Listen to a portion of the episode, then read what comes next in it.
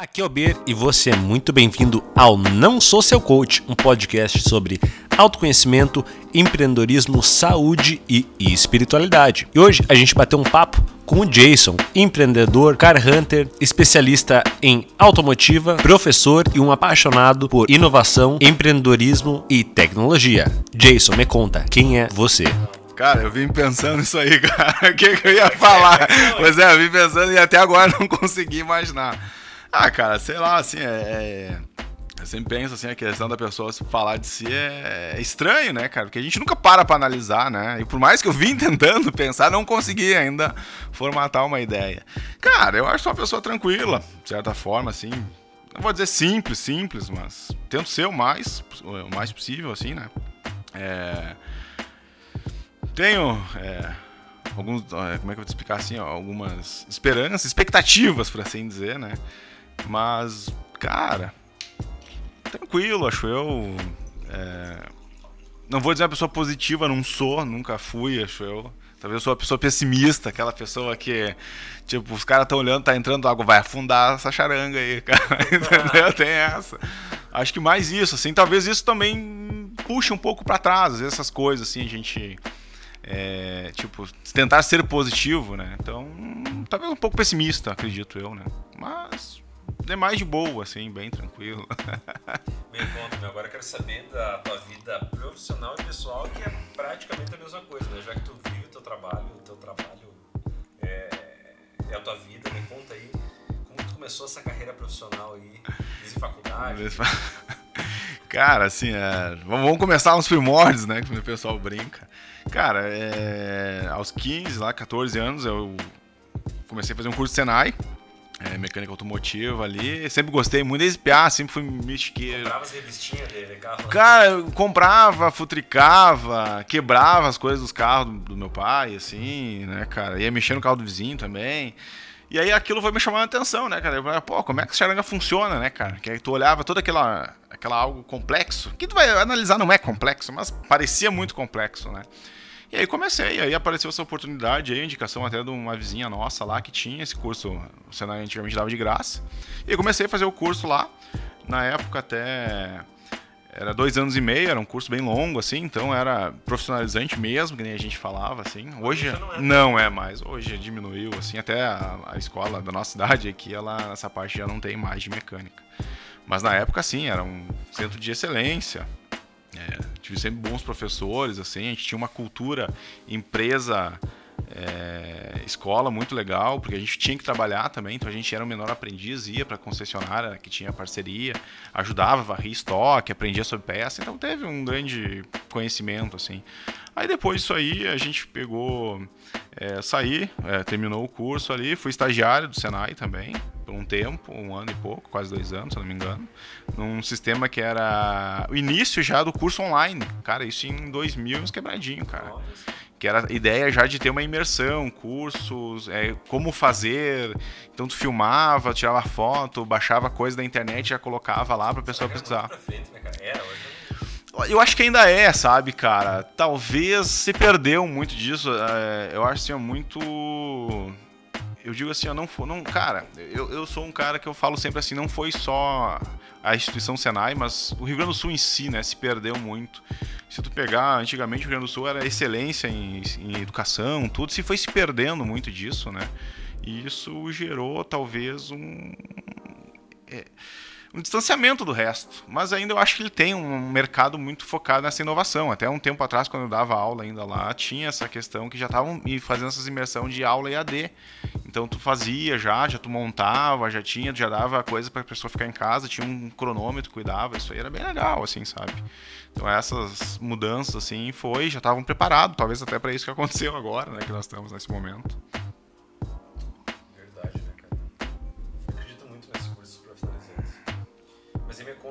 Estagiário?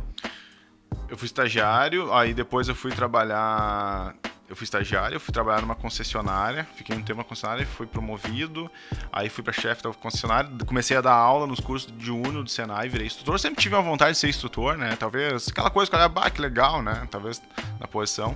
Dei aula no Senai por um bom tempo. Aí depois fui uma outra empresa na parte de administração dessa empresa. Aí conforme fui fazendo, entrei em economia ali, fui fazendo o curso também. É... E aí com essa questão de dar aula, tudo, às vezes aí trancava a faculdade, dava aula e fui levando, fui levando até que apareceu a oportunidade de eu poder dar aula no curso integral do Senai, manhã e tarde, assim, né, ser efetivado, que nem o pessoal comenta. E isso eu consegui focar só nessa área mesmo daí. E aí foi um bom tempo ali, o que deu para interagir e entender muito, assim, até dessa juventude hoje, que é diferente da nossa, né? É, e também lidar com pessoas de idade, então tem uma diferença e que a gente notava muito, tipo, é, tu pegava da aula para pessoal, para os adolescentes, cara, tu tinha essa questão do celular. Cara, eu na época já implementei uma situação que eu deixava, olha, cada hora a gente tem 10 minutos para usar o celular. Isso não se falava. E hoje tem que. Não adianta porque essas crianças assim, ou os adolescentes, eles estão tipo assim a milhão Pode até parecer que eles estão estáticos, mas eles estão a milhão. E eles têm que fazer alguma coisa. E tu ficar dando aula só lá na frente, berrando, não adianta. Tu tem que, tu tem que imergir eles também, tem que trazer eles para essa realidade. Eles vão entendendo, eles têm que pesquisar, eles têm que sair um pouquinho, entendeu? Não, é, é que nem talvez o aquela questão do, do Google, não adianta ficar 10 horas se tu não vai produzir nada. Então tu faz fique duas, três horas, que tu produza como 10. Então eu acho que tem que focar muito nisso. E já em compensação dava aula de noite, aí pegar o pessoal mais da idade. Aí é diferente, ó, tem que fazer isso, isso e isso. Pá, é isso. Tu não precisa nem ir lá olhar. O cara não tá, não, tá fazendo, entendeu? Então tem essa coisa, assim, que eu sempre gostei, assim, achei sempre Trouxe legal. falta dele não dar aula mais? Cara, sabe que sim, cara. É, isso é engraçado, assim, cara. É, porque, sei lá, cara, é. Como é que eu vou te dizer, cara? tu começa assim, tu, aquilo ali te dá um, uma situação de prazer, de raiva às vezes também, né? Por não conseguir, porra. Que nem eu brinco assim, às vezes tu planejava uma, uma atividade uma semana inteira. Aí, pô, em dois toques, quando vê aquela atividade ia pro ar, puf, tá. No outro dia já não, não fluía a mesma coisa, então. Mas tu tinha sempre aquela recompensa, assim, ah, tu via uns alunos que, bah, legal isso aqui, outros que tu viu, bah, não deu, bah, tu pensa, pô, tu tem que fazer alguma coisa pra chamar a atenção daquilo lá. Entendeu? Então tem, isso é legal, isso é um tempo produtivo, né? Então, às vezes, hoje, na, na minha empresa, às vezes o cara é, é diferente, porque eu tô sozinho, tô fazendo uma pesquisa, tô analisando o carro, isso e aquilo, e dados e custo, e aí tu vê assim, pô, aí tu fechou o dia, pô, parece que não produzir nada, cara, sabe? Porque tá trabalhando, tá trabalhando sim. Não, não é. o antigo era fazer aquilo. Tem o horário, entendeu? E às vezes até o teu corpo tem essa coisa ainda. Hoje ainda não tem muito como tinha antigamente, mas, pô, chegou a sexta, pô, sexta, relaxa. Não, não tem, entendeu? E às vezes eu trabalho mais sábado e domingo, que é o horário que o pessoal tem disponibilidade. E às vezes o pessoal, ah, desculpa por mandar mensagem. Eu falei, cara, eu para mim é 24 horas, posso demorar para te responder, mas é bem tranquilo. Então tem essa coisa, assim, até tu se acostumar é difícil. Cara, e agora me conta do teu salto empreendedor, que acho que foi um momento bem marcante né, na tua vida profissional, pessoal. Foi, foi triste, mas também foi, foi bom, assim, foi bom. é, cara, assim, ó, é, dava aula há muito tempo ali, né? E aí um dia lá chegou. Quantos anos? Cara, eu acho que mais de 10 anos, assim. Claro. É, não, não, talvez não 10 anos, mas foi pingado, foi assim, meio. Aí, consistente ali, né? Mas mais ou menos, vamos estar uns oito anos ali, talvez. E, cara, assim, foi. Foi num, num dia bem. Uma crise. Aí, é, é, é, como o cara da economia fala muito sobre essa questão de crise, às vezes, né? A gente viu que a coisa já estava começando a ficar feia, né? A parte de investimento dentro do, do ensino técnico se diminuiu muito dentro dessa questão ali, dessa linha do, do, da instituição. E aí começou os cortes. E é compreensível, né? E aí um dia lá chegaram para me demitir, comentaram, ah, não, não é nada profissional, é questão de corte de custo mesmo, não tem o que fazer. Cara, para mim foi um choque. Sabe quando alguém tá falando para ti e tu não tá ouvindo mais o que essa pessoa tá falando, tu pensa assim, pô, não tô acreditando, isso não é real, entendeu? Eu tô num sonho. Para mim foi essa sensação, tipo, o chão caiu, cara, algo assim muito chocante assim, sabe? Bah, e eu nunca tinha trabalhado para mim, eu nunca fui não empresário, mas né, gourmetizado. É, é, empreendo, isso aí. Aí com essa situação eu pensei, putz, cara, fui para casa, tudo, pá, não chorei nem nada, assim, mas pô, o cara fica, pô, tipo, sou incompetente. A ideia é essa, tu Aí comecei, aí eu vi algumas situações que tem no mercado americano, né? Que é, é, um sistema car hunter, que o pessoal chama, que é caçador de carro. Tem aqui em São Paulo, no Brasil, aqui algumas localidades tem. E eu pensei, pô, quem sabe não é isso, né, cara? Aquela, aquele choque assim da hora, pô, agora, entendeu? E aí no mesmo dia que eu fui demitido na noite, que eu não conseguia dormir, eu falei, pô, é isso aí, velho, vamos meter e vamos ver o que que dá. Porque eu sempre fui muito chato com carro, né? Eu sempre brinco assim, cara, eu sempre fui um cara muito fã do carro, tem que ser é, original. Entendeu? Não pode ter muito. Não, original, porque a originalidade te dá confiabilidade. Que nem o pessoal fala, ah, mano, por que, que não pensa em esportividade? Cara, esportividade é o máximo naquele momento. Não é para ser longo, duradouro, entendeu? Então o carro de performance ele dá o máximo naquele momento. Tu vai pra estrada, em dois toques esse carro não vai te deixar na mão, porque não é ideia, entendeu? Até o nosso logo ele é fundamentado em cima disso. Um, um, de uma estrada da longevidade, né? Claro que não é isso que eu tô. Mas é essa a ideia, assim. Então eu pensei, pô, quem sabe? Eu sempre gostei muito do carro com padrões originais, ver alinhamento, motor. E eu falei, pô, quem sabe? E comecei a tentar ver o que, que precisava de equipamento, já tinha algum desses equipamentos, já fazia isso para a família também. Sempre os amigos perguntavam, ah, tem como olhar carro para mim? Cara, às vezes quando dava aula, não, não, traz aqui. Cara, o cara trazia o vendedor junto, eu já olhava, assim, bom, mal ergui o carro, falei, pô, já. Esse carro não era. Cara, então tu foi olhar no mercado americano, que eu sempre falo que a bola tem que tal, né? Então a gente tem que falar inglês, pelo menos tem, entender um pouco tem. pra ler o que tá rolando lá. Tu trouxe pro Brasil um modelo que é. não existia. Tipo, era informal, era. É, uma época, né? Tipo, tinha mais um cara que Tem em São, São Paulo. Paulo, assim, até, até vou dizer bem, ele foi o precursor no Brasil, né? Ele foi hum. o cara que trouxe, até depois ele vendeu o custo disso. Ele é bem conhecido, assim. E aí, mas o mercado americano já via isso muito antes, assim, até nos canais Discover Turbo e outros canais da. da, da... Eles têm essa cultura de, de, achar coisa, de buscar, né? Isso, né? do, do passado, eles têm esse apego com o passado. Ah, eu quero um Mustang 79, Shelby, não sei o quê. Aí o cara ia lá, procurava no estado dos Estados Unidos inteiro, achar, ah, eu achei lá no lugar lá. Tem um, ele tá, tá mas ele tem potencial. Não é bem o que a gente faz, mas a gente pode fazer também. E aí ele começou, e aí tinha uns caras que procuravam carros especiais. Ah, eu quero Ferrari e tal. O cara ia ah, eu sei da onde, os contatos, entrar e faz essa busca, é não né? Não tem todo esse glamour, né? Não, não tem no Brasil, não. Eu quero um Opala. é, seis canecos, tal ano, não. Não tem. Não beba muito. Né? É, não, não, é que a gente tenha, não, não tem essa cultura, assim, né? Até, é, até eu acho que se tenta, sabe? Mas o custo disso é muito alto. E o brasileiro ainda. Não... O Brasil tem um custo alto, né? Então isso aí dificulta muito. É questão de importação também. A gente também faz essa parte de importação de peça, ajuda as pessoas. Não temos um departamento, mas ajudamos, né, quando precisa. E, cara, é muito caro, tu vai fazer a conversão aí, às vezes tu precisa um Maverick ali, que é muito comum, o mercado americano tem também. Tu vai pegar as peças e trazer, cara, se torna inviável quase, entendeu? Então, e aí, mão de obra também. Conseguiria fazer o teu trabalho em Cuba? Imagina só. Cara, não sei, cara. Imagina em Cuba, cara, que não pode. É, cara. Lá os cara, caras são. Mas, pois é, aí que tá. Mas aí entra aquela questão da necessidade, né, cara? É que nem hoje, a gente comenta que a maioria dos mecânicos em si é trocador de peça. Ele não resolve, ele troca peça. Ele vai lá, pá, to... os cubanos têm aquela situação, eles têm que resolver. Os caras são criativos. Que, é, tem que ser. uma panela, corta o ferro, bota no carro. Faz alguma coisa, solda, tem que cortar, tem que fazer um carburador, tem que fazer um radiador, eles vão lá, dão um jeito, entendeu? E isso é interessante. A gente tinha muito disso também há uns anos atrás, mas vai se perdendo, vai entrando geração nova, né?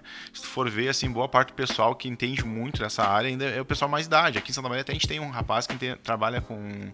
Não conheço diretamente ele, com Fusca. O cara é fantástico, ele faz muita coisa, cara. Ele é expert nesse troço. Me conta assim, a Autogram, que é a tua empresa que tu criou uhum. depois desse momento de crise que tu foi demitido, né? Que tu teve esse teu salto empreendedor.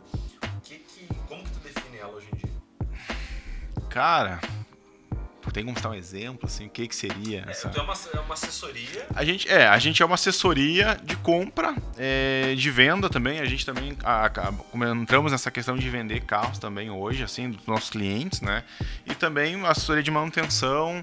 É, a gente tem uma parceria hoje com uma empresa que dá garantia de um ano. Qualquer carro que for comprado conosco, que tiver o nosso selinho de garantia lá, pode ser colocado um ano de garantia. Essa empresa, ela, ela deu essa liberação até em Santa Maria, que nós somos a única empresa que pode fazer, a não ser algumas revendas, entendeu? Qualquer carro que a gente pegar, falar, ó, esse carro aqui tá ok, show de bola, pode dar essa garantia. Claro, ela tem um valor, né? É, a gente também tem uma parceria agora com a questão de. A gente também está vendendo. É uma parceria de consórcio, né? Que é um investimento aí que a gente tem com uma, uma empresa daqui de Santa Maria aqui, que é a Suzana Consórcio ali da HS também. Então a gente está vendendo também para quem quiser investir, quer comprar um carro, ah, quer comprar aqui um carro dois anos. Não consegue guardar. É, tem essa dificuldade, então tem essa situação aí. Eu acho assim, cara, eu não acho ruim o consórcio eu acho que pra pessoa que não, que não tem ainda tipo, uma inteligência financeira de conseguir guardar a grana, é a melhor coisa. Porque dela bota. É, ela bota um compromisso ali de, de pagar aquilo em tal tempo consegue botar uma meta. Né? Sim, né? não. Para esse perfil de pessoa é Pois ótimo, é, né? cara. Não, e assim, a pessoa não sente também, porque ela já botou aquele, aquele valor ali, né? Então ela já tá automaticamente pagando aquilo ali. Quando eu comecei a estudar investimentos, eu era totalmente contra consórcio. Cara, depois tu vê, cara, não adianta, o cara não vai conseguir. Não vai juntar, não vai. É, é uma coisa psicológica. Psicológica. Não, até a questão assim, ó, eu também. Eu, antes na economia eu já tinha esse pensamento ali, que a questão assim, ó, é, a gente não pegar empréstimo de jeito nenhum. Mas, cara, pois é, entendeu? É burrice, porque, tipo assim, alguma... às vezes tu pegou aquele empréstimo, tu consegue alavancar 3, 4 anos à frente com aquele dinheiro. Porque se tu vai levar, tu vai precisar juntar todo aquele tempo, cara, tu vai fazer daqui a 3, 4 anos aquilo que tu podia ter feito antes. Tu vai pagar um pouco mais, vai, mas a pressão faz tu trabalhar mais também, tem isso. Eu, eu falo que nada melhor que uma pra ti, tá todo dia de manhã trabalhando. Pois é, não. É aquela coisa, tu já nem dorme, é. tu já fica matutando ali. Seis horas da manhã tu tá trabalhando. Tu tá trabalhando, tá? Tu já quer saber ah, o que, que eu vou fazer, entendeu? Tem, isso aí é interessante. Então, tipo, a autografia, uma assessoria. Se eu quiser comprar meu, meu carro, né? Tu é o meu car hunter, tu vai lá e vai buscar o carro conforme as minhas necessidades, o valor que eu tenho, uhum. é, como que é a minha rotina no dia. Então, é, ver tudo isso. Tudo. É, a gente sempre comenta assim, até um dos que criou o nosso sistema de busca foi tu. né, a gente começa com um briefing, né? Até não sabia muito bah, é que, que usar.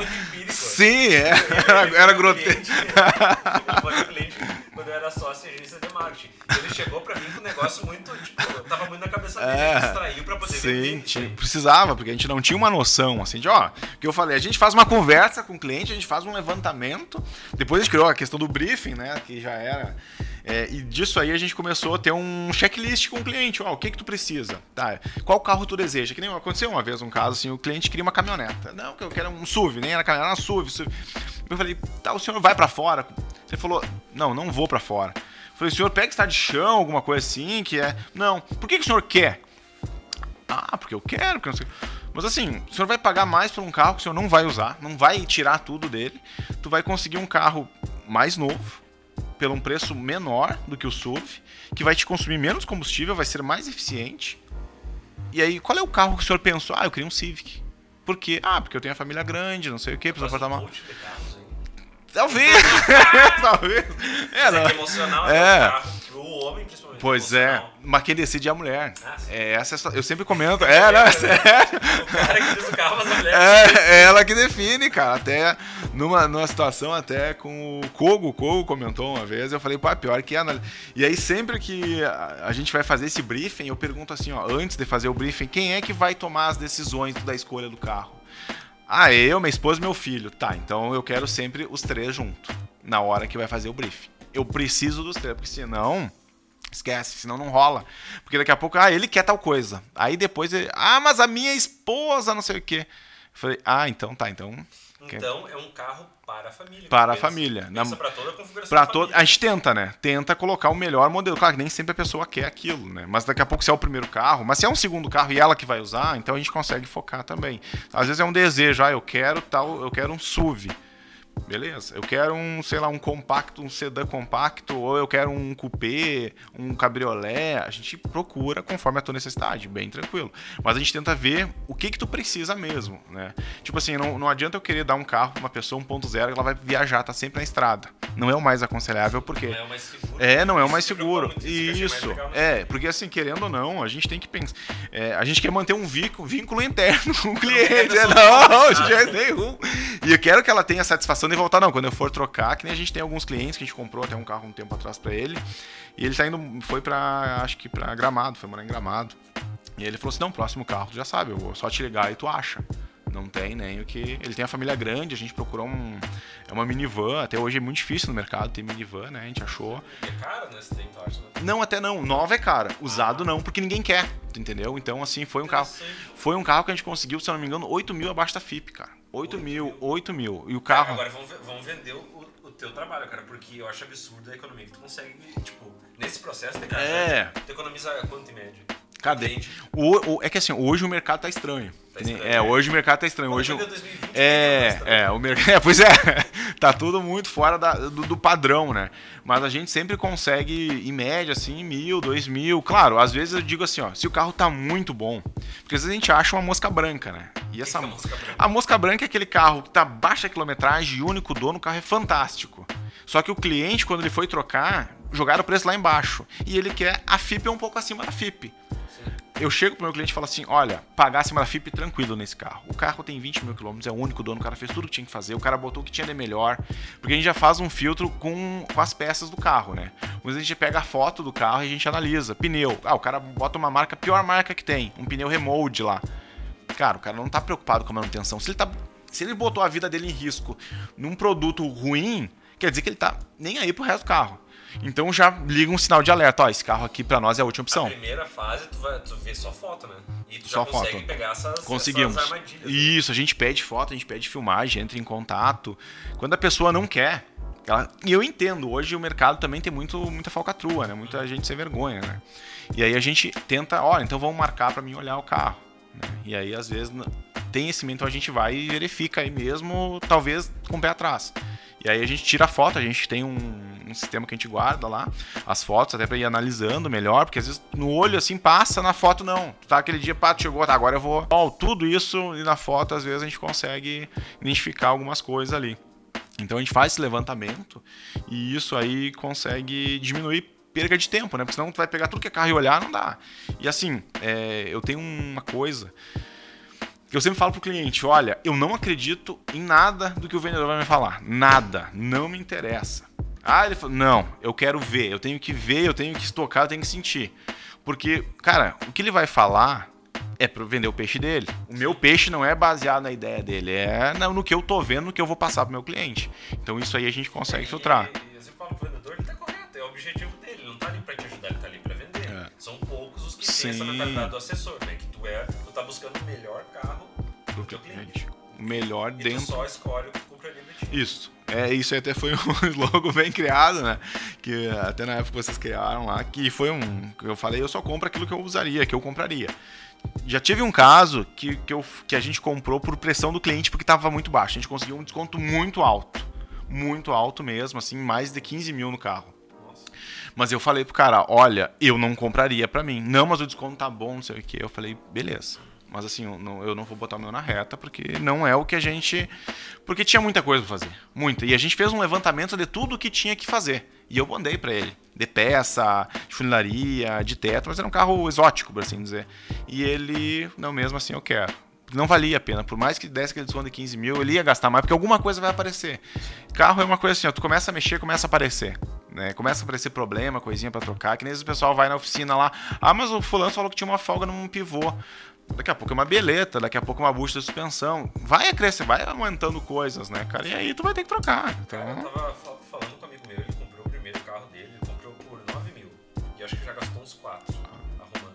E ele falou assim, cara, não adianta, o primeiro carro, tem que comprar um carrinho um pouco melhor, de gastar menos. menos. Se comprar um D9, tu vai gastar 13, se comprar um D10, vai gastar 12. Tu acaba então, gastando. quanto mais caro no usado, né? Claro, tem que tem que filtrar, tem que filtrar bem ele. Mas menos vai ter manutenção, menos coisa pra arrumar. a tendência é que sim. A tendência sempre é essa, porque assim, ó, tu vai ver um carro. Que nem hoje é muito comum repasse, carro de repasse. O que, que o pessoal fala? O carro de repasse é um carro sem garantia, que de certa forma o cara quer fazer um dinheiro rápido, então entrou, ele quer vender acima de mil pila só para ele tirar ele, um carro com uma FIP de 10 mil. Não que a FIP é base, tá? Hoje o mercado a gente usa mais do que a FIP. A gente usa autoavaliar, que é da FGV, usa a, KB, a, KBB, se eu não me engano, que é um, um sistema americano que se usa e ele dá por região. A, da FGV dá por região. Tipo, a FIP é nacional. Então é, ah, o carro daqui é o mesmo preço lá em cima. Não, não é.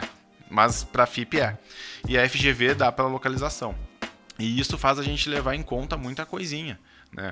Porque daqui a pouco o cara vai pagar um carro de 10 mil, paga 5. Mas, cara, o custo que ele vai. Daqui a pouco o motor tá fumando, que nem o pessoal fala, que é alguma deficiência já, desgaste excessivo. Tu vai gastar 3, 4 mil e é só o motor daqui a pouco é mais outra coisa, daqui a pouco tem uma parte eletrônica, daqui a pouco não se sabe se esse carro foi sinistrado, porque também a gente faz laudo cautelar, né? a gente tem todo o histórico, a gente consegue verificar isso. E aí o cara compra achando que, ah, fiz um baita negócio. Que que é sinistrado, sinistrado quando o carro teve uma colisão, foi batido, né? Ah, então. Consegue, a gente consegue. O pessoal da mecânica é mágico, né? Eles conseguem fazer parecer que o carro não. Cara, é mágico até ali, porque tem coisa assim que aparece, não tem lá. O cara tem que ser muito bom. O cara vai ter que. Des... Olha, ele vai ter que desmanchar um carro inteiro, cara. Alguma coisa vai aparecer. né? Mas Pode... é especialista, né? É. Então, uma pessoa que vai comprar o primeiro carro. É, não, ela não vai. Mas a gente tem equipamento também. Até a gente mandou vir um equipamento agora, que é. A gente já tem um, é, tem alguns ali, e um outro mais com uma precisão maior, de uma efetividade melhor, né? E aí a gente tem eh, lanternas específicas para isso, a gente tem comparadores de tinta, a gente consegue fazer uma boa análise disso aí. Tem equipamentos também, muita coisa assim diferente que o cara não vai. Até o que, que acontece quando a gente vai entrar numa revenda e a gente explica e começa a tirar equipamento e isso, o pessoal começa já a se apavorar. Eu tive um caso em uma outra cidade aqui que o cara não deixou verificar os carros depois. Já brigou, né? Tu já. É, já briga é, não, o cara ficou, não, aqui tu não vai entrar, que não sei o que. Eu falei, ok. Né? Aí, eu, não, que não sei o que, a gente trata direto com o cliente. Eu falei, eu passo o nome do cliente, tu pode ligar pra ele, só quero avaliar o cara. Não, que não sei o que. Eu falei, ok. Até hoje, quando alguém manda, ah, tem um carro Natal rever. Não, nem vamos lá, porque esse cara aí não, não é legal. Isso que teu cara é tranquilo, né? é- É. É que assim, ó, não adianta, né, cara? É a questão assim, ó. Tipo, eu sempre fui muito. Tipo, quando eu tô certo, eu sempre fui meio carrancudão, assim. Mas quando é pra conversar de boa, eu sou tranquilo, não vou me estressar, né, com isso. Mas, tipo, tem coisa assim que eu entendo que a pessoa vai ficar com o pé atrás. Eu entendo a primeira vez que eu vou lá no lojista, ele não sabe, ele nunca viu aquilo, entendeu? Ele não sabe o que, que o cara tá fazendo. É uma coisa nova. uma coisa nova, é diferente, né? Então o cara fica com o pé atrás. Mas tive lugares assim, aqui em Santa Maria, em outros lugares que a gente atende, Porto Alegre, Santa Catarina ali, muito tranquilo. Cara, não, beleza, fica aí, toma a chave.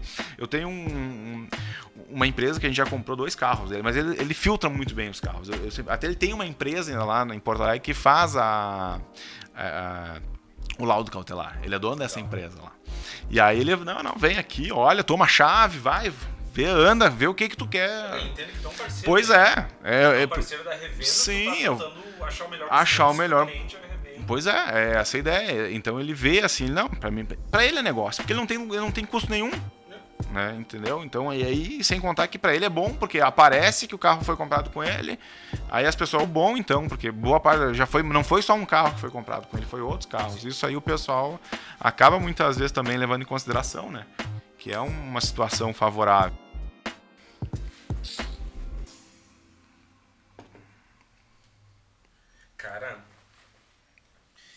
Assim.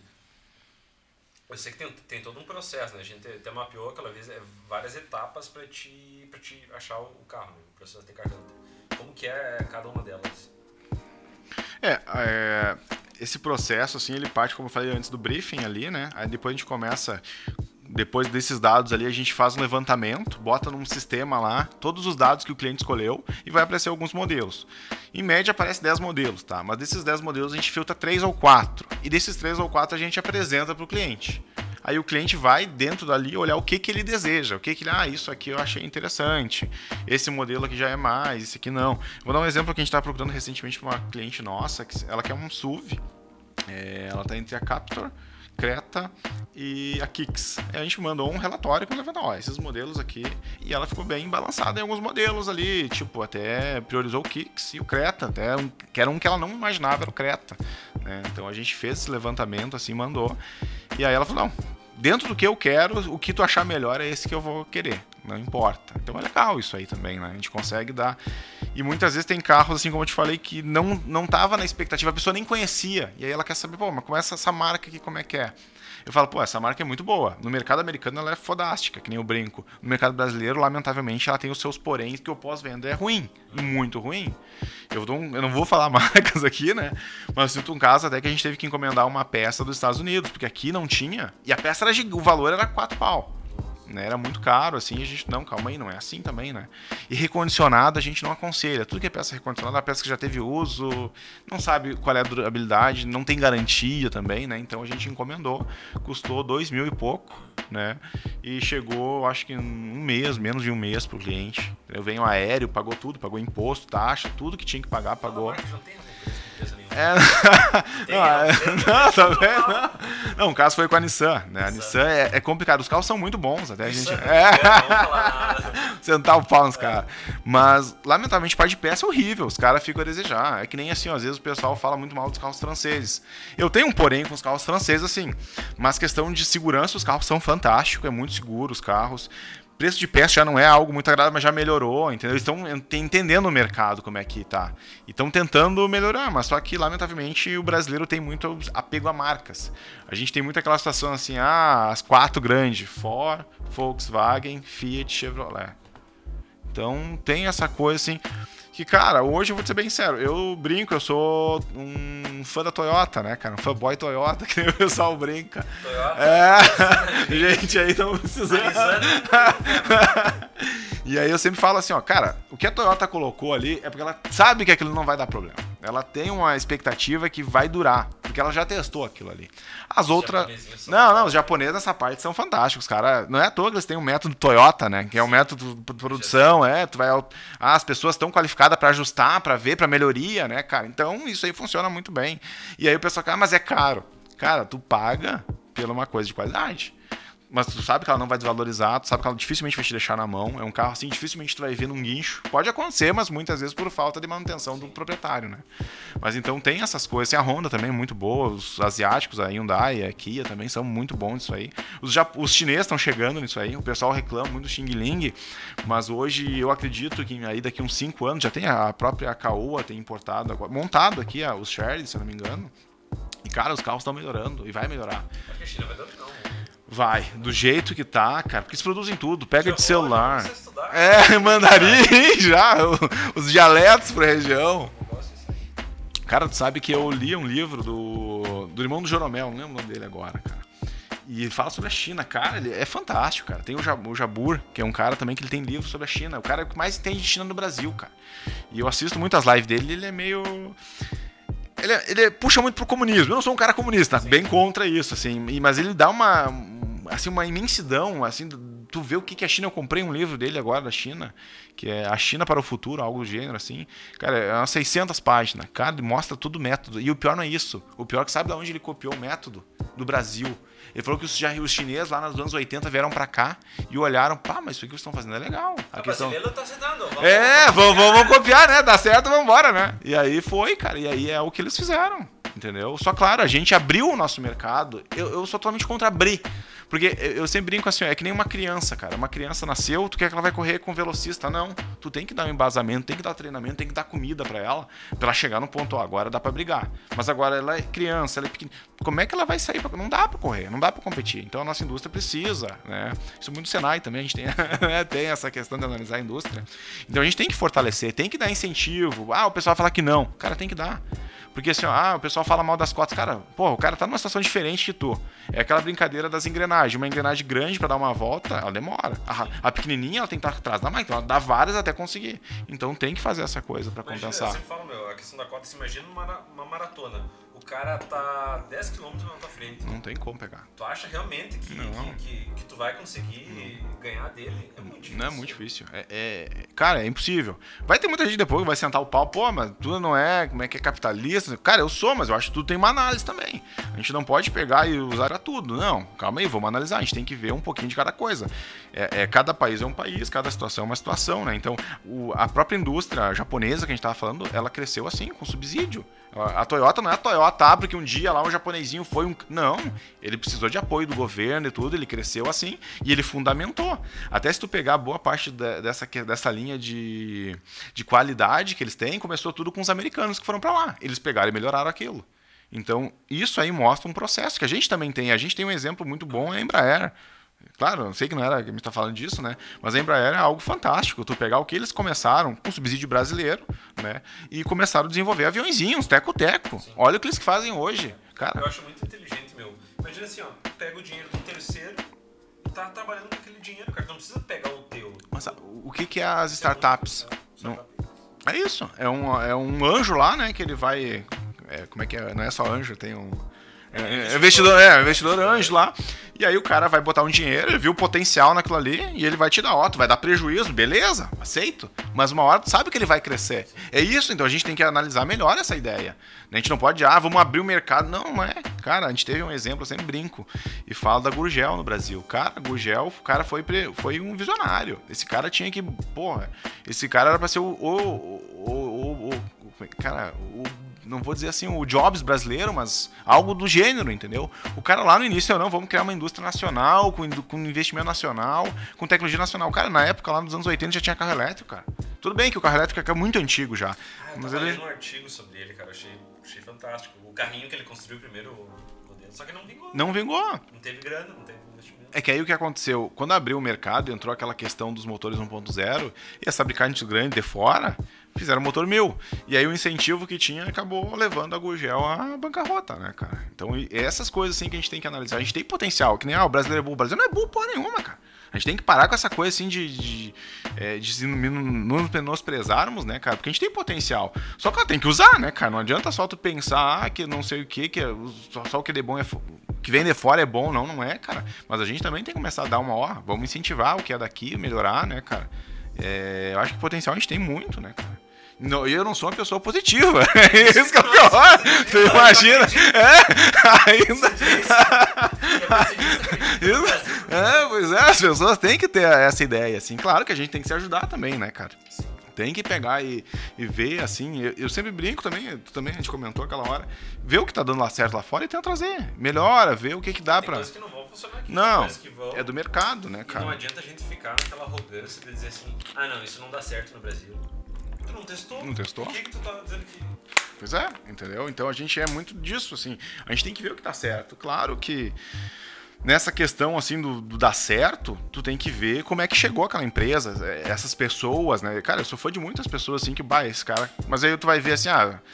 Tu tem que ver o histórico desse cara também, né, cara? O potencial. Tipo assim, eu gosto muito. Não é brasileiro, tá? É o Churchill. A minha esposa fica meio louca, assim. Pô, eu me emociono. Eu gosto muito da história dele. Tem livros dele, filme que eu olho, assim, história. Mas é um cara, assim, que ele acreditou no momento que ninguém acreditava. Tipo assim, claro que é uma guerra. Mas de certa forma, né, cara, tudo parte do potencial tu acreditar naquilo. E até então ele conseguiu virar toda uma situação, mas investindo no capital dele, no capital do seu povo, da sua situação, né, cara? E aí ele conseguiu tirar a Inglaterra de uma situação muito complicada. Então eu acho que o Brasil também tem essa situação. É que nem agora a questão política. Cara, é, tu- não sei se era pra chegar nesse ponto também, né? Mas tu pega assim, ó, é, questão, ah, entrou o político tal, vamos querer que o Brasil se ferre. Ah, quando entrou a Dilma, cara, eu não queria que a Dilma se ferrasse, de forma alguma. Mas aconteceu, foi acontecendo aquela situação, o pessoal, ah, não pode sentar o pau, ah, o pessoal só senta o pau no PT, também não sou petista. Tá, não- mas, cara, teve coisas boas, teve coisas ruins, teve. Mas a gente tem que filtrar o que é bom e o que, que dá. Não, ah, mudou, vamos mudar tudo agora, né, cara? Não, isso aqui é legal, funciona, beleza, copia. Vê ali, copia. Tipo assim, eu na nossa empresa, a gente vê alguma coisa que outra empresa fora tá fazendo, que não é da mesma área ou que é da área. Pô, isso é legal, cara. Isso é Vou... muito importante, né, meu? Tu ter, tipo, abrir a cabeça pra além do teu negócio, né? Tu olhar de repente pra um outro, no setor de tecnologia, olhar uma startup e por que eu não posso aplicar isso aqui Pois na é. empresa? Por que, que não, eu não posso fazer isso? Pois é, cara, é, essas coisas assim tem tanta. Hoje tu tem tanta informação, tanta coisa que tu consegue ver, cara. Pô, isso aí dá pra usar, dá pra melhorar. Processo, é, a questão. Dessas próprias startups estão abrindo, até a gente tentou um tempo atrás aí. Conta, né? Startup. Não, não, não tá dando muito certo ainda, né? Mas. Não a gente, não, ainda a gente tem uma, tem uma expectativa, né? É, um tempo atrás ali, tem um amigo nosso, ele teve a ideia, até um dia. Bom, contei essa história já, uma vez que a gente sentou lá pra conversar, né? Ele abriu um leque assim, ó, tenho duas ideias. né? Ideias, é É. ideia ali, e aí ele deu as ideias. Um era um coisa de sushi e outro era um, um app de agendamento de cabeleireiro, né? E até tem o Singu agora, que é o cara da. Como é que é o nome dele? O... Os carros lá, do táxi, né? É isso aí, do Ex-Tax, né? O, é o... Esqueci o nome dele também, cara. Ele abriu uma lá em São Paulo, mas só que lá ele é mais terceirizado. A nossa ideia não era essa, nossa ideia era fazer parceria com salões. Aí a gente bancou é, essa ideia, como contratamos a empresa, tudo. Mas como a gente brincou assim, é, essa parte de programação é muito parecida com os pedreiros, né? Os caras não têm uma análise direito ali do custo e do tempo, né, cara? E aí. Construção civil, tecnologia e prestador de serviço são, cara, são praticamente a mesma coisa. É, é, Porque o pessoal não sabe precificar, não sabe qual, qual o tempo que leva pra entregar aquilo. Né? Eles não, Isso é eles não horrível, botam que cara. vai dar problema e umas etapas vai atrasar, então eles não botam Não esse botam. planejamento. Eles não te falam também, né? Não, não, tá tudo ok, tá tudo show. É, não, tá né? É, eu fiz uma reforma um tempo em casa lá, cara, daí Contratei o cara, cara, chegava de manhã, precisa de alguma coisa? Não, não, tudo ok, doutor. Doutor os cacete, né? Doutor quem tentou. não, tudo bem, né? E aí o cara bem, me ligava ali no, depois, às, umas duas horas depois, 10 horas da manhã. Cara, faltou parafuso, aqui tem como o senhor pegar, não sei o quê. Falei, cara, perguntei pra ti, cara. Ah, mas a gente não viu, sei que. Pá, entendeu? Então eles não têm um controle básico das coisas. E aí vai, né? E nessa questão da nossa brincadeira com a startup aí também foi. É, a gente mandou uma empresa, até na, na época tinha um sócio que, que teve a ideia, depois foi nessa empresa sem falar nada, foi lá, fechou a cor, tá, vamos, seguimos, né? E aí conseguimos indo, aí eu apresentava algumas coisas, aí a gente foi vendo questão de marca, questão de todo o processo, a gente não tinha muito conhecimento, mas eu pensei, né, aquela mania meio de louco, assim, pensar, ah, cara, dá, vamos ver o que que dá, né, cara, na pior é um preju, né, é, às vezes um preju um pouquinho maior que a gente imagina, mas compensa, assim, tu, tu aprende, né, que nem a gente, eu, eu falei, assim, e tem essa ideia também, né? A gente não pode na primeira, tu fala, gay de mão, vou virar funcionário de novo e deu. Não, não é assim, tem que perseverar, né? Que nem o pessoal brinca. E aí pegamos aí, fizemos com outra empresa também. Não deu muito certo. Aí saiu o sócio, entrou outro sócio no lugar, que era da área também, tentamos. Aí, e ainda tá, tá em processo de. Agora a gente tentou, tá tentando uma outra empresa para ver se dá um jeito para terminar, né?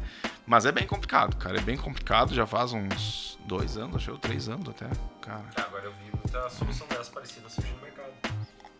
Isso vai acontecer. Opa, isso é normal. Mas é que eu é falo normal. Assim, a gente não pode ficar naquela ansiedade. É. Né? Ai, alguém já lançou, nem vou fazer. É. Cara, a própria Uber não foi a primeira Não. do, do nicho, entendeu? Sim, os caras. Melhor fez, né? Melhor fez marketing. Sim. Fez.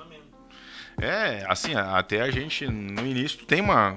Cara, tu fica naquela, pá, que vai ser isso aqui, vai bombar. Aí tu começa a ver os concorrentes, tu, puta merda, fiz cagada, né? Mas aí tu tem que ver que também não é assim, não, não, não chega, não é um vírus que chegou e vai matar, tu vai consumir tudo. Não, não é. É a mentalidade, né? É. Aquela mentalidade de escassez. Tu tem que, na real, pensar em abundância. Ah. Cara, o mercado é muito É muito maior, grande. Tu não vê além da curva. Tem muita É. coisa ainda pra crescer. É, é que a gente também sempre analisa em volta, né? Né? E aí que tá o erro, não é. miopia. É, isso aí a gente vai te matando, né, cara? Que nem aquela coisa assim, acho que foi. o- Não sei se foi o Bill Gates falou, pense local, global. Eu acho que foi ele que falou. Não posso estar errado, mas talvez foi ele. Então isso, isso que a gente tem que pensar, né, cara? Tu tem que entregar o melhor possível, não importa onde a pessoa esteja. Se- e sempre ter um. Né, que é um, um sistema, não de assessoria, mas deu problema, que tu tenha como, ó, vamos ver. Assumir aquele risco ali, ó, deu problema, beleza, vamos tentar resolver. Não, ah, deu, já era, entendeu? É difícil, e custoso é, mas tu aprende para não acontecer de novo. Né? Até eu comentei que tive um caso de um cliente que, cara, eu falei, não compra o carro, não compra. E, pô, beleza. Né? Então, mas a gente avisou, a gente tentou fazer o suporte, tudo, né? Mas é complicado, nessa situação, assim, às vezes tu tenta e não dá. Mas, Vida, né? ó, Não dá pra viver a vida do outro. não, não dá. Mas, cara, me conta assim, ó, o que, que tu indicaria pra quem vai comprar o primeiro carro? Cara, eu, eu digo assim, ó, vê o teu orçamento. Primeira coisa é o teu orçamento. Por quê? Porque o carro não é só comprei o carro e agora é só festa. Não, aí começa a choradeira. Comprou o carro, tu não tá adquirindo um prazer, tu tá adquirindo um problema. O pessoal não entende isso. E por mais que a gente tenta falar, olha, é um problema. Ah, por que? Mas eu ando de ônibus, não vai, vai resolver. Vai te resolver até, o, até ali. Né? Porque, ó, isso é contra o meu negócio, eu tô dizendo. Né? verdade, É, a gente tenta falar a verdade. Cara, tu bota, tu comprou um carro lá, tá? Esse carro ele tem um custo anual, que é imposto, é seguro, é pneu, é manutenção, é combustível. Tu tem uma depreciação que o pessoal não coloca, né, no, no- nesse valor aí. Tu tem uma análise de compra, porque às vezes tu compra um carro e tá todo ferrado. Tu vai na revenda, ele tá lindo, tá brilhando, mas o que que eu falo? O cara faz aquele polimento, faz aquela lavagem bruta, que tira tudo que tinha de sujeira e não sei o que. Aquilo começa a corroer, aquilo dá uma falsa ideia que o carro tá ok, ele passa silicone, tá brilhando, aí o silicone que ele passou vai ressecar o teu plástico, vai marcar o plástico do painel, das portas e tudo, vai começar a embaçar o teu vidro, aquela, aquele polimento que ele fez tirou boa parte da proteção da pintura dele, do carro. Aquela lavagem bruta que ele fez no motor, usando desengraxante, usando produtos que não era, vai começar a corroer partes de borracha, parte de plástico, e vai ali começou a dar zebra. Então isso aí a pessoa quando vai comprar, ela não pode olhar com esse olho, ah, o carro tá limpinho, tá. Não. É muito, eu muitas vezes prefiro analisar um carro que ele tá bruto, que ele não tem nada. O cliente, o dono lá, eu vou no cliente final, o vendedor final, que é o proprietário.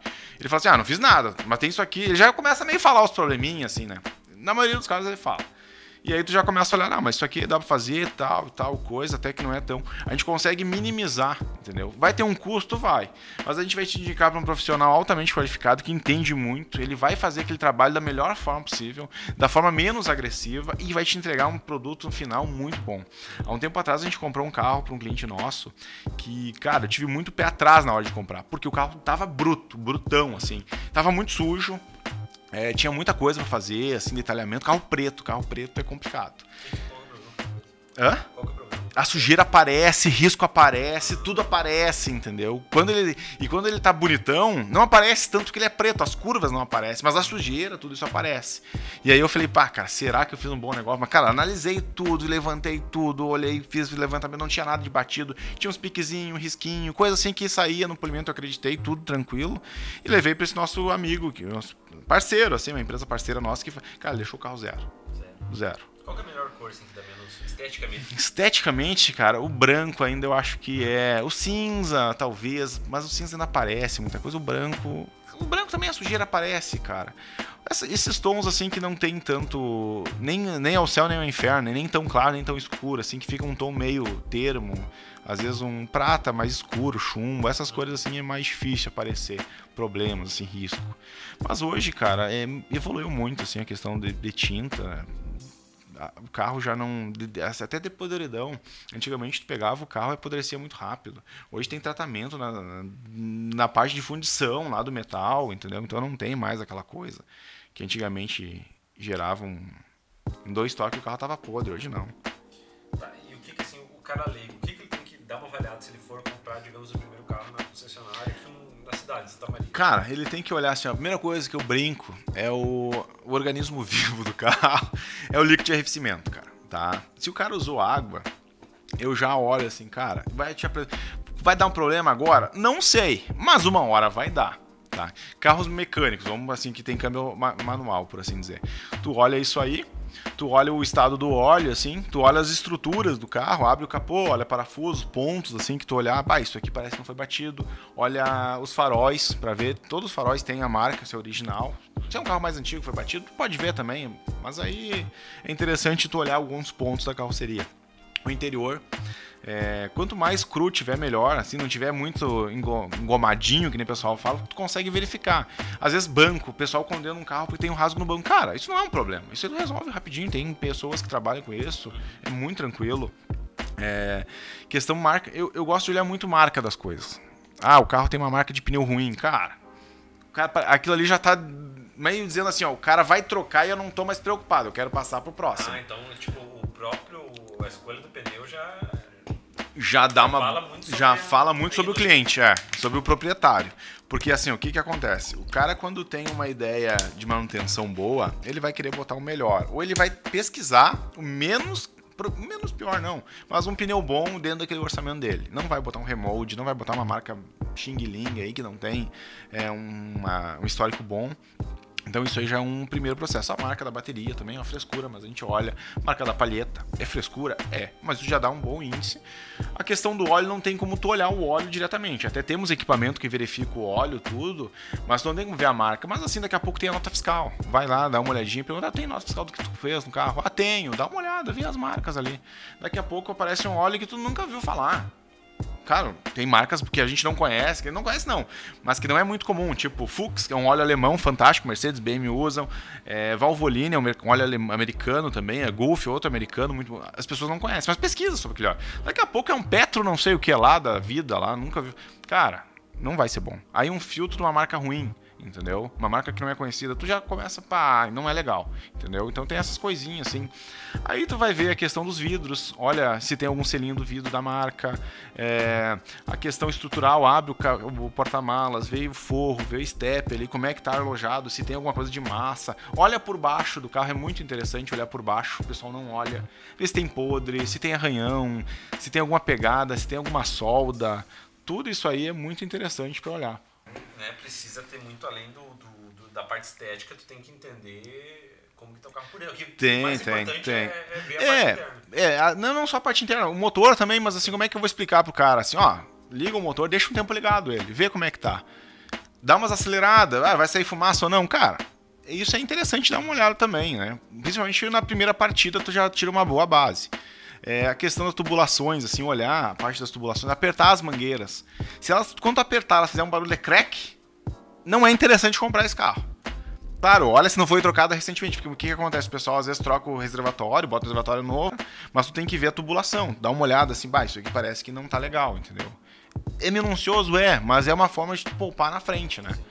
E, cara. É é, da revenda de carros usados. É um, É um mercado É estranho, é um, mer- mercado negro. é, é um assim, mercado. Parece que os caras estão sempre tentando te passar perto. É, cara, e assim, eu digo assim, a melhor época pra te negociar carro é final do mês, cara. Final do mês é ganho. o pessoal acha que não, mas é real, porque, cara, o que acontece? Se a revenda ou a pessoa que tá vendendo, as contas estão batendo ali, cara. Sabe assim, ó, tá virando, chegando primeiro dia do mês, já sabe ali que o boletinho vai chegar dia 9, dia 10, então ele tem que pagar as contas, tem que pagar funcionário até o dia quinto, de quinto dia útil, tem um aluguel. Então é um bom Pra dia. revenda, né. Pra revenda. É, até a pessoa em si é interessante também. Não é ruim, não, porque a pessoa também. Ela O cara que trabalha muito estratégico. né? Tu é um É. sniper mesmo, tu vira, não... A gente tenta fazer o máximo, assim. É, é tipo assim, a gente quer que eu. É, é tipo assim, eu protejo o meu cliente, né? Tipo assim, eu não. A, a ideia nossa é proteger o cliente, assim, de entrar em furado. A gente não vou dizer que não vai, vai 100% não, mas a gente minimiza o máximo, né? A gente entra meio focado pra, olha, é pra te ganhar, não pra te perder, entendeu? Porque o mercado automotivo seminovo, a maioria das pessoas perdem do que ganham. Quem acha que vai entrar pra ganhar, cara, ele tem que estar lá no início do mercado. Ele tem que ter aquela parceria com a, com a concessionária que vai repassar o carro pra ele. Senão não vai ganhar. Ele vai ser um atravessador ali, vai ganhar, entendeu? E isso a gente conversa também, porque a gente negocia também às vezes. Sabe que a gente não tem muito poder de negociação. Não tem como chegar lá e fazer o cara forçar a baixar. Mas a gente pode achar outros modelos que a gente consegue muito preço melhor e com uma qualidade melhor, entendeu? Então a gente amplia. Tipo, tu tá focado só numa cidade pra buscar o teu carro. A gente, Tu pega muito carro ah, Cara, a gente traz muito Porto Alegre, ali da região ali, Caxias também. Caxias, essa região ali da Serra consegue muito carro com baixa quilometragem, porque os caras trocam muito, assim. É, Porto Alegre também, assim, mas a gente vai pesquisa muito. Santa Catarina também, às vezes com preço, né?